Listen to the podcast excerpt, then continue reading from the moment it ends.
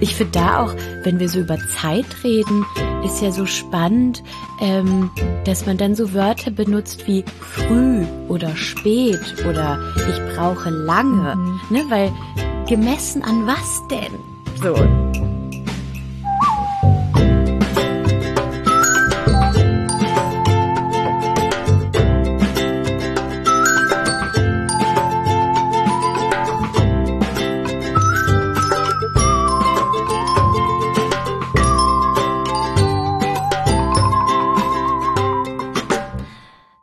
Willkommen zu Frag mal Agi, dem Podcast, in dem ihr der Sexualpädagogin Agi Malach alle eure Fragen rund um Liebe, Sexualität, Pubertät, Intimität, was gibt es noch für Täten? Alle möglichen, ähm, stellen könnt. Ich bin Katrin Reunicke und mir zugeschaltet ist wie immer irgendwo in Berlin die Agi. Hallo. Hallo Katrin endlich wieder beisammen nach unserer kleinen Sommerpause.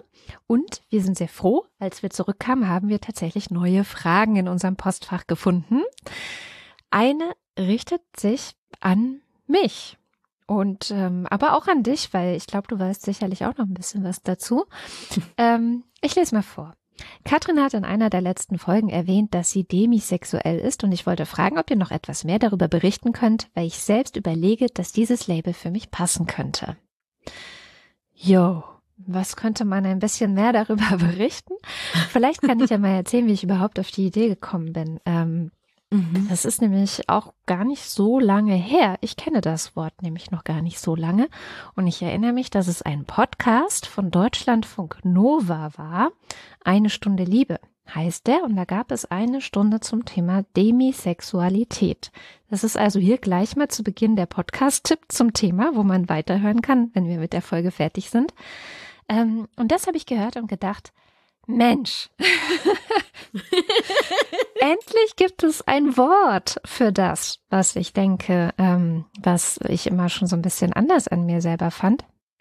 Ähm, und äh, tatsächlich ist das was, was, glaube ich, bei mir immer schon so ein bisschen mich auch selber verwirrt hat. Also das ist ja oft so, wenn man nicht weiß, dass etwas auch in Anführungszeichen normal ist und in sexuellen Dingen sind ja nun mal sehr, sehr viele Dinge sehr normal, ähm, dann ja, ist es manchmal schwierig. Und mir ist es äh, oft aufgefallen, ja, dass ich zum Beispiel sehr viel weniger ein Interesse daran habe, mit Menschen, die ich nicht so gut kenne, vielleicht ins Bett zu gehen oder irgendwie überhaupt einen sexuellen Austausch zu haben, sondern dass ich sehr lange brauche, um warm zu werden mit äh, Personen, um dann auch ein sexuelles Interesse zu entwickeln. Also es muss immer erst so eine gewisse Vertrautheit, ähm, auch ein Stück äh, Sicherheit ähm, dabei sein. Also ich muss mich auch sicher und wohlfühlen in der Nähe dieser Person, muss auch diesen Körper vielleicht schon so ein bisschen in meiner Nähe okay finden.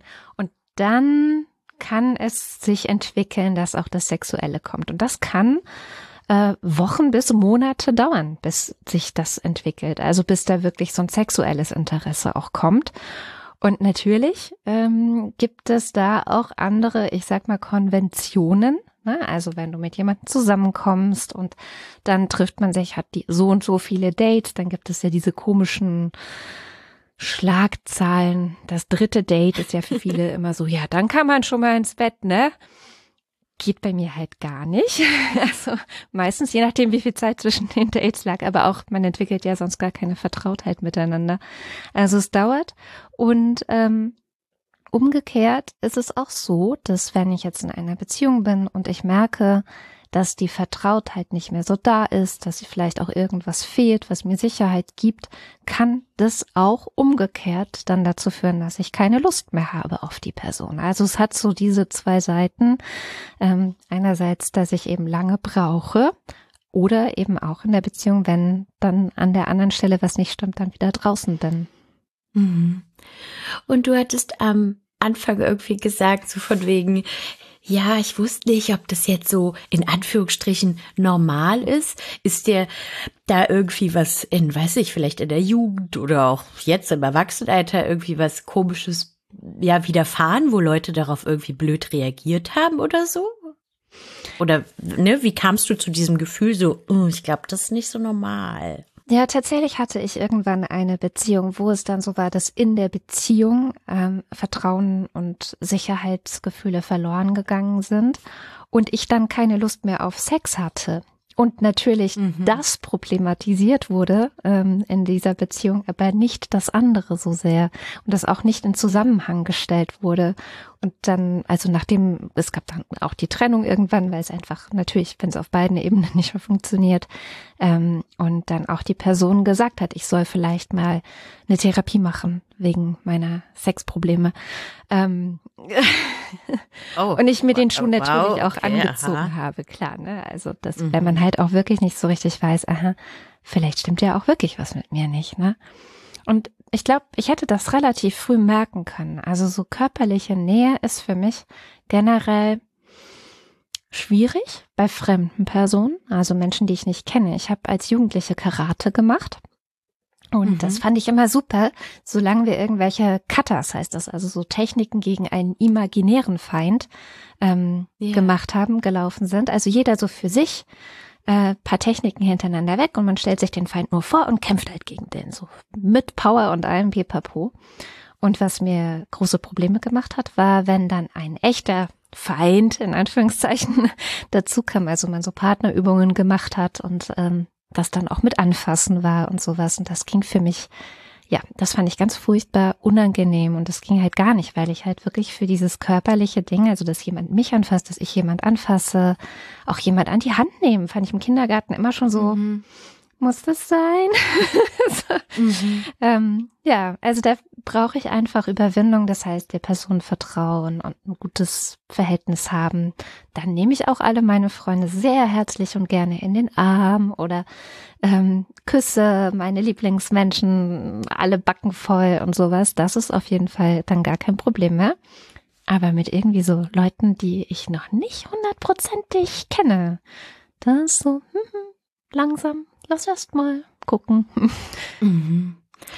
Ich, ich finde ja, ähm, was ich da raushöre, ist ja auch, ähm, also ne, was ich raushöre, ist so, dass du gut weißt, was du brauchst. Inzwischen. Um das, genau, um das ähm, vielleicht dann auch genießen zu können. Ne? Und da sind wir wieder immer bei diesem Thema von Bedürfnisse und was brauche ich und was gefällt mir und so, ne? Und nicht vielleicht nach diesem, weil du ja auch schon gesagt hattest, so es gibt so diese vermeintlichen Regeln, so, ja, wenn man dann das dritte Date hatte, dann muss man küssen und erst nach dem fünften darf man das und das, das.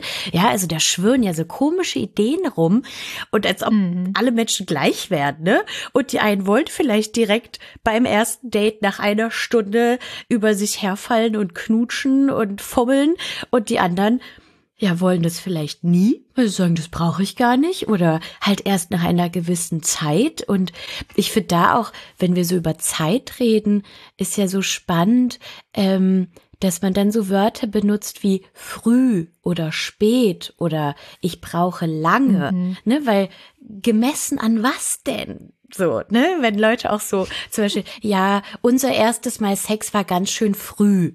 Denkst du, okay, empfindest du es als früh oder glaubst du, dass andere Menschen das früh finden, ne? Oder äh, wenn man sagt, ich brauche länger, naja, also vielleicht ist es ja genau das richtige Tempo für dich und für die Person, mit der du zusammen bist. Und ähm, ja, vielleicht denken andere, äh, das ist aber Lagen. Aber für dich ist ja genau richtig, ne? Und es hilft natürlich, wenn man dann so Begriffe hat, ne? Also wenn jetzt zum Beispiel jemand anders viel schneller schon dabei wäre und denkt, yeah, die Kada, die ist mhm. genau die richtige, jetzt sofort. und ich dann aber vielleicht auch erklären kann, nee, weißt du, mhm. ich brauche ein bisschen, gib mir Zeit. Ja. Ne? Wenn man dann darüber sprechen kann und das erklären kann, ist es natürlich für alle Seiten besser. Und dann gibt es auch meistens Verständnis und das ist auch völlig in Ordnung. Und was ich noch ganz interessant ja. fand auf dem Weg, also ist jetzt nicht so, dass ich erst mit diesem Podcast von Deutschlandfunk Nova ähm, dann mit meiner eigenen Sexualität klargekommen bin. Aber ähm, es gab auf dem Weg dahin noch eine andere wichtige Stufe, die ich ganz schön fand. Die äh, Emily Nagoski heißt die. Es ist so ein, ich glaube auch Sexualpädagogin, äh, englischsprachige oder Sexualforscherin, hm, weiß ich jetzt gar nicht. Die hat ein tolles Buch geschrieben. Auf Englisch hieß es Come as You Are und auf Deutsch, Deutsch heißt es komm, komm wie, du, wie willst, willst, glaube ich. Genau. Mhm. Was ich schade finde, weil Come As You Are eigentlich was anderes heißt, aber egal. ähm, und sie hat das wunderbar beschrieben, dass es eben so eine, also mit so einer Metapher beschrieben, wie Menschen so ticken können. Und sie sagte, es gibt einerseits beim Sex vielleicht ein Gaspedal und ähm, eine Bremse. Und wie bei so Autos, ne, wenn du so ein altes Auto hast, ist die Bremse vielleicht nicht mehr so gut oder das bei neuen Autos machst du nur so einen Tipp auf das Gaspedal und schon rast du los, ja. Oder bei E-Autos noch viel mehr. Ähm also es gibt einfach Unterschiede in wie empfindlich ist das Gaspedal. Also muss man nur so ein ganz bisschen draufdrücken und schon macht hui. Oder muss man schon erstmal ordentlich auf das Pedal drücken, bis was passiert. Und wie empfindlich ist die Bremse? Und das kann halt beides, also oder ist beides von Mensch zu Mensch einfach verschieden, total individuell. Man hat auch keine Entscheidungsgewalt darüber, ob man jetzt ein sehr empfindliches oder ein sehr unempfindliches Gaspedal oder eine sehr empfindliche oder unempfindliche Bremse hat. Und da habe ich zum ersten Mal für mich so versucht herauszufinden, ah, okay, guck mal, ich habe einerseits eine total empfindliche Bremse. Also bei mir gibt es ganz viele Dinge, die dazu führen können, dass ich sage, nee, nee, ist mir noch nicht geheuer, ist mir jetzt nicht so richtig die Situation oder äh, Geruch zum Beispiel ist bei mir auch was, was ganz, ganz krass mhm. ähm, zu einer, ja, nö, m -m, führen kann. Und ähm, gleichzeitig habe ich aber auch, und das wusste ich vorher nicht, ich dachte nur so, ja, ich bin halt vielleicht frigide oder sowas, ja, wie man früher gesagt hat. Ähm, aber gleichzeitig habe ich durch das Buch gelernt, nee, nee, ich habe schon auch ein, ein empfindliches Gaspedal. Also ich kann schon auch, ne, wenn ich nicht gleichzeitig auf der Bremse bin, sondern da alles stimmt, ja, dann äh, kann ich schon noch Spaß haben. Und das so ein bisschen festzustellen, zu gucken, so wo bin ich so auf dieser ja, Gaspedal-Bremse-Sache hat mich sehr weit gebracht, also auch schon bevor ich von dem Wort Demisexualität überhaupt gehört habe. Ja, ich finde, ich freue mich gerade so doll über dieses Bild, ähm, weil ich ja so häufig dieses Bild der äh, Sexautobahn mhm. benutze. Ne? Dass äh, Leute, wenn sie irgendwie denken, ja, wir sind jetzt nackt im Bett und haben geknutscht, dass sie dann sofort auf der Autobahn sind Richtung Penetrationssex oder so. Und ich ja dann immer sage, nee, man kann ja jederzeit abbiegen und was anderes machen, von der Autobahn runterfahren, den Feldweg nehmen, erkunden. Ne? Und jetzt sozusagen mit dem Auto und mit dem Gas und der Bremse, finde ich, passt es auch nochmal so schön. Äh, ähm, ja, in dieses Autobahnbild. Das muss ich irgendwie nochmal ja. übernehmen. Ähm, das finde ich, find ich sehr, sehr das. toll. Ja. Und ähm, ja. weil ja die ähm, die Person, die gefragt hat, ja auch gesagt hat, so, na, ich überlege ja selbst, ob dieses Label für mich passen könnte. Ähm, und da dachte ich einfach nochmal so, man kann das ja auch ausprobieren, ne? Also so welches Label passt denn für mich? Und das kann auch immer nur die Person selber entscheiden. Und so Label müssen ja auch nicht zu 100 Prozent passen, ja, also sie helfen ja oftmals um Dinge zu beschreiben, ne, weil, mhm. weiß ich nicht, vielleicht wenn man viel Zeit hat und auch Vertrauen, dann kann man ja ganz ähm, viel oder auch intim mit einer Person sprechen und von sich erzählen und von ne, der eigenen sexuellen Orientierung und so. Ähm, und vielleicht braucht man aber manchmal irgendwie einfach ein, ein Wort, was einem nochmal hilft, ne? So wie du gesagt hast, boah, Podcast, devisexuell, klingt ja voll so nach mir. Und dann hattest du endlich ein Wort, ne? Aber du konntest mhm. ja auch schon wahrscheinlich vorher beschreiben, was du brauchst, ne? Oder wenn du mit Leuten irgendwie in Kontakt gekommen bist. Ähm, und genau, ich glaube, es ist eher so eine Abkürzung vielleicht von wie man ist, wer man ist mhm. und so weiter. Ähm, und ich glaube auch, das ist auch total wichtig, so Labels sind ja auch keine lebenslange Verpflichtung. Ja. ja also die Person kann ja auch sagen, mhm, doch, demisexuell. Und es kann nach einem halben Jahr sich wieder ganz anders anfühlen, sagen, nee, also irgendwie, ich will gar kein Label oder auch das will ich gar nicht. Ne? Also das ähm, ja verpflichtet einen zu nichts und das kann sich irgendwie auch verändern und ähm, ja, ist auch okay, das einfach nur mal auszuprobieren, wie das ist, wenn man mit anderen darüber spricht. Kommen wir zu unserer nächsten Frage. Ähm, die ist auch ein bisschen heikel. Hallo, ich bin verliebt aber sie hat schon einen Freund. Hm. Also da steckt ja jetzt erstmal keine Frage drin, aber mein erster Impuls war, das ist doch schön.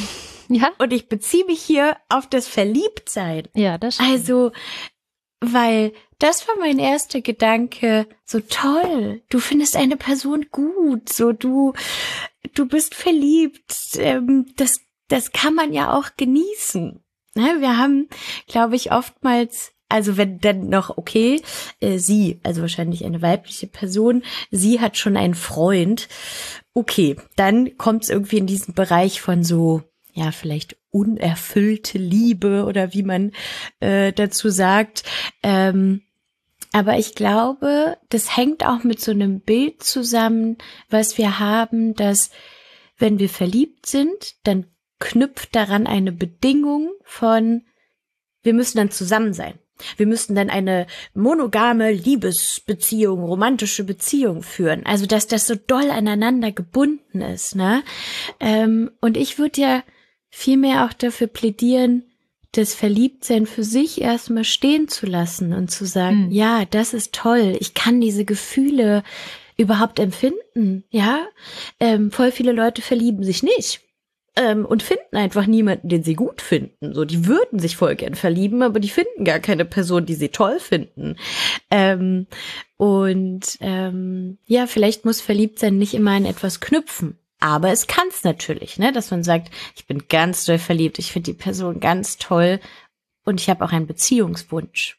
Es kann daraus folgen, aber mm. muss es nicht. Und ähm, das ist natürlich hier dann wahrscheinlich das Heikle, ähm, wenn sie schon einen Freund hat und in einer monogamen Beziehung ist. Das heißt, dass nur die beiden in der Beziehung ähm, ja vielleicht Liebe, Romantik, Körperlichkeit, Intimität teilen, dann wird der Beziehungswunsch wahrscheinlich nicht erfüllt. Ne? Und mhm. das kann sich dann nicht so gut anfühlen. Das kann ich schon nachvollziehen, ne? Da ist es echt dann ganz schwierig, auch so rauszufinden, auch wenn man jetzt vielleicht nicht die Person ist, die ja den Beziehungswunsch erfüllt bekommt, nenne ich es mal, zumindest nicht auf absehbarer Zeit. Sowas kann sich ja auch ändern. Aber investiert man dann vielleicht trotzdem in eine Freundschaft, weil die Verliebtheit einem gezeigt hat, dieser Mensch ist so toll mhm. und da möchte ich einfach Nähe und da freue ich mich über jede halbe Stunde Eis essen, die wir gemeinsam verbringen oder einen Film gucken oder was auch immer man vielleicht gemeinsam unternimmt. Ähm, also ist das dann trotzdem schön und kann man es genießen, ohne Schmerzen dabei zu empfinden? Oder ist das was, was mhm. einem dann gar nicht gut tut. Ja, also dass es vielleicht zu viel Hoffnung weckt und ähm, das dann zu weh tut, die Person gemeinsam zu sehen. Da muss man halt, glaube ich, so ein bisschen hinschauen. Ja, wie ist es denn gerade? Ne? Weil Verliebtheit kann einerseits total beflügelnd sein, das ist die schöne Seite davon. Ähm, ich erinnere mich auch an eine Verliebtheit in meiner Jugend, wo ich auch wusste, der hat einen Freund und äh, der hat eine Freundin, in dem Fall war das, glaube ich. Ähm, aber ich finde es gerade total toll. Es war auch so Frühling und die Blumen sprossen und es roch überall total geil und die Vögel haben gezwitschert und es war so, und ich bin verliebt, yay! Es war alles völlig in Ordnung und war auch nicht dramatisch oder schlimm, dass das jetzt einfach nur Verliebtheit ohne irgendeinen Anschluss war. Aber ich erinnere mich auch an Verliebtheiten, da war es dann richtig schlimm. Also da hatte ich, glaube ich, dann fast schon Anzeichen von Depression und da gibt es ja auch Forschung zu, dass das Gehirn von Verliebten, wenn man da so guckt, ne, wie ticken die, dann ähm, gibt es sehr viele beunruhigende Gemeinsamkeiten mit äh, depressiven Menschen, muss man echt sagen. Und das kann natürlich auch sein. Und da muss man einfach ein bisschen gucken, wo bin ich jetzt gerade, wie geht es mir und auf sich achten dann auch.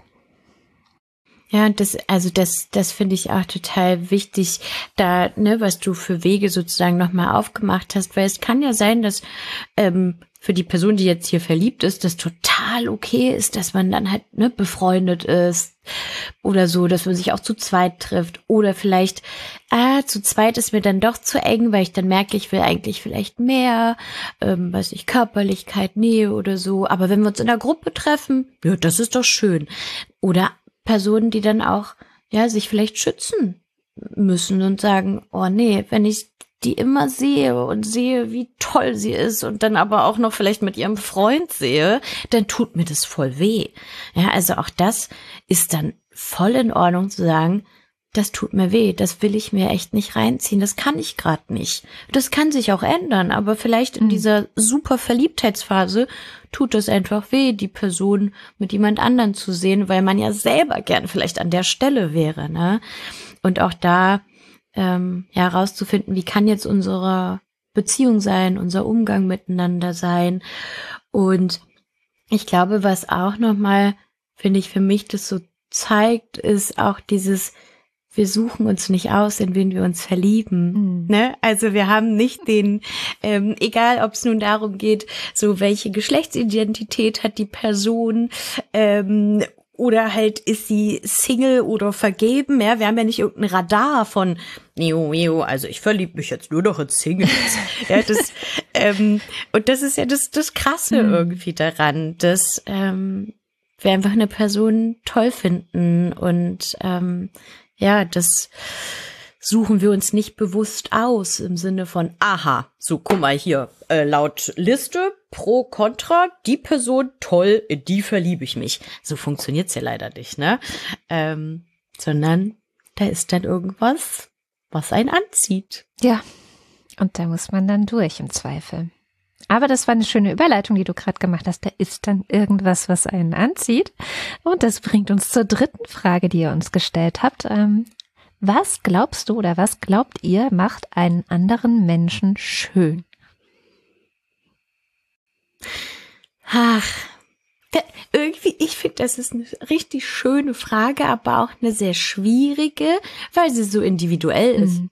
Und das ist das Wichtige, glaube ich, an diesem Punkt, dass ähm, man das ja nur immer eine Person einzeln fragen kann und das sich auch wahrscheinlich unterscheidet von Mensch zu Mensch, ja. Also wenn ähm, ich irgendwie in meinen Freundinnenkreis gucke oder mit Personen, mit denen ich zusammen war, dann gab es immer ganz unterschiedliche Sachen, die ich schön fand und vielleicht hatten sie auch ein verbindendes Element, ähm, aber ähm, ja, das ist sehr individuell und ich glaube auch, ähm, dass man vielleicht so auch unterscheiden kann von, naja, was kann ich äußerlich sehen?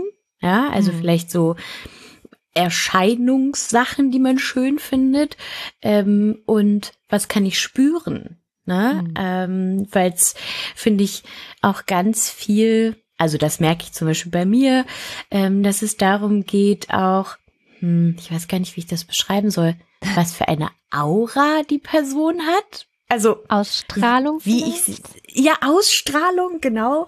Ähm, das ist auch wieder so schwammig, ne? Aber ähm, ich finde es zum Beispiel oder ich finde an anderen Menschen zum Beispiel total schön, wenn sie eine Leidenschaft für etwas haben, wenn ich merke, dass sie begeisterungsfähig sind, dass sie über irgendwas reden, wo plötzlich deren Gesicht und die Augen und alles sich so öffnet und die von irgendwas so ganz ja, lebendig oder ganz berührt von etwas sprechen und ich merke, boah, das ist denen wichtig, das finden die so krass toll.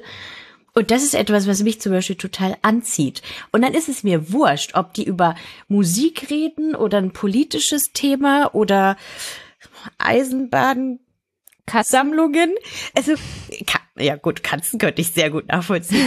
ähm, aber manchmal sind es ja auch wirklich Themen, wo ich so denke, aha, habe ich keine Ahnung von, weiß ich nicht. Ich glaube sogar auch, ich interessiere mich nicht für. Aber wie krass du drauf stehst, wow. Und das begeistert mich. Das finde ich, macht Menschen irgendwie ganz schön für mich. Hm. Tja, schön ist immer so ein bisschen schwierig. Ich finde, es ist auch etwas, was einerseits so eine vergiftete Seite hat, Schönheit, weil das natürlich auch stark hm. normiert ist durch die Gesellschaft. Und ich auch das Gefühl habe, dass es eine schädliche Normierung gibt in dem Bereich. Also, ja, also viele Menschen vielleicht einfach auch denken, sie sind ja gar nicht schön, weil sie nicht mhm. bestimmte Maße haben oder eine bestimmte Gesichtsform oder Haare, zu viel, zu wenig.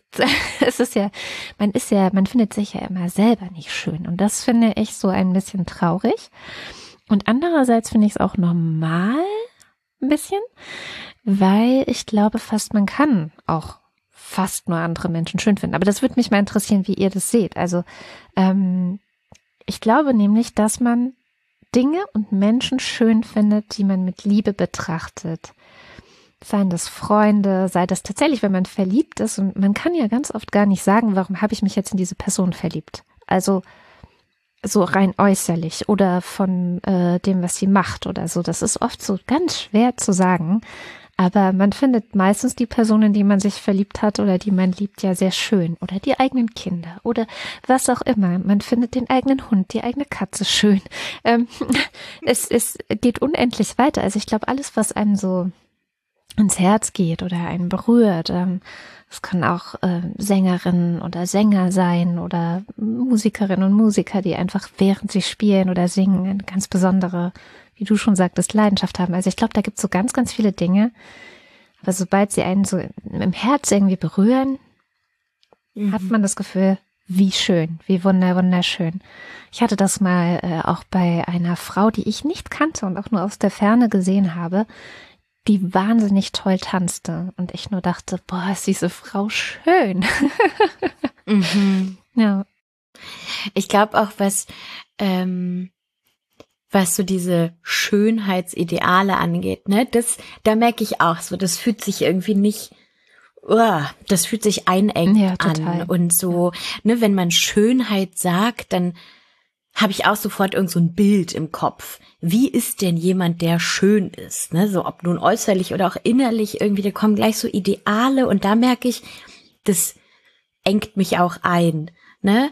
Ähm, aber wenn ich nur mich auf mein Gefühl zu jemand oder etwas ist schön, ah, dann weiß ich nicht, dann kann ich das so nach, nachfühlen, dann öffnet sich halt was ja. in mir, ne? Ähm, also auch dieser, dieser Gegensatz ist ja total spannend und ähm, ich glaube, was so vielleicht auf die eigene Person bezogen ähm, Ne, was findet man denn an sich vielleicht schön ähm, oder toll, gut? Ja, vielleicht ist es ja auch das Wort, was man denkt, so schön, ne, ich weiß nicht, schön, aber was mag ich an mir? Ja. Oder was, ähm, ja, was finde ich toll oder so. Ähm, dass man das ja auch erkunden darf. Mhm. Und ich glaube, das ist ein, ein krasser Weg, der anstrengend ist, weil ähm, ich glaube, dass sehr viele Menschen wirklich denken, ich bin nicht schön, ich bin nicht liebenswert, ich könnte besser sein, ich könnte auf jeden Fall immer besser sein. Ja, das ist so dieses, ich muss mich irgendwie optimieren und noch cooler machen, schöner machen, was auch immer. Ähm, mhm. Und ich glaube, es hilft auch so ein, naja, ich sag mal, realistischer Blick, weil ich weiß nicht, also auch PartnerInnen oder Kinder oder FreundInnen, ich finde auch nicht alles an den schön. Ja, es gibt auch Sachen, die mich nerven oder wo ich sage, oh, das äh, habe ich jetzt auch mitgebucht. So, ne? Ähm, so, ich finde dich toll, dann möchte ich das jetzt auch noch. Alles klar, nehmen wir mit. So, ist jetzt nicht die beste Wow-Eigenschaft, ähm, aber ist okay. So, kann ich mit leben, ey. Ähm, mm. Und genauso finde ich, darf ja auch eine Beziehung zu sich selbst sein. So, ich denke immer so diese hundertprozentige Selbstliebe. Also wow, ich weiß nicht, ja. ob man das wirklich erreichen kann. Ne? Also nee. ähm, und ich kann mich an einen Moment erinnern. Das fällt mir gerade ein mit dem, was findest du schön an dir? Ähm, dass es auch finde ich zufällig manchmal ist. Ne? Also klar, man kann sich vor den Spiegel stellen und sagen, so aber schöne Augen, schöne irgendwas Haare oder so. ähm, ich habe letztens, ich weiß gar nicht, ich lag vielleicht auf dem Balkon oder irgendwo und habe irgend irgendwie eine Hautstelle von mir angefasst. Ich glaube irgendwie am Oberschenkel oder so und war so, oh wow, das ist richtig schön weich oh. und so meine Haut fühlt sich so gut an und dachte so, das ist wirklich eine schöne Hautstelle und habe mich einfach so gefreut, ähm, ja über das Gefühl zu mir und diesem Körperteil und wie sich das für mich anfühlt, dass ich das so bewusst wahrnehmen können, konnte und nicht einfach nur so, ja, ich creme mich mal ein, ich dusche oder irgendwas, sondern dachte so, mhm. das ist aber wirklich eine tolle, tolle Stelle gerade, die fühlt sich richtig gut an. Ähm, ja, also manchmal kann ja auch sowas für den Moment sein. Ne? Meistens überrascht ja. man sich da gerade selbst so, hä? Oh krass, das bin ich? Uh. mhm. Ja, das stimmt. Ja.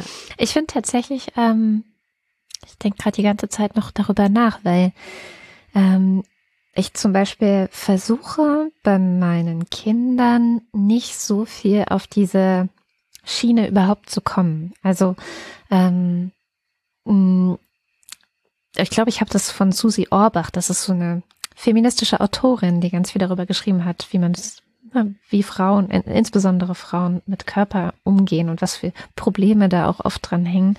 Und ich zum Beispiel ganz starker Fan davon bin, einfach Körper von anderen Leuten nicht zu kommentieren. Und dazu gehört eigentlich auch so ein bisschen ähm, nicht zu kommentieren, du bist schön, weil et, ja, es ist so ein bisschen so ein zwiespältiges, ein zwiespältiger Kommentar auch ist, ne?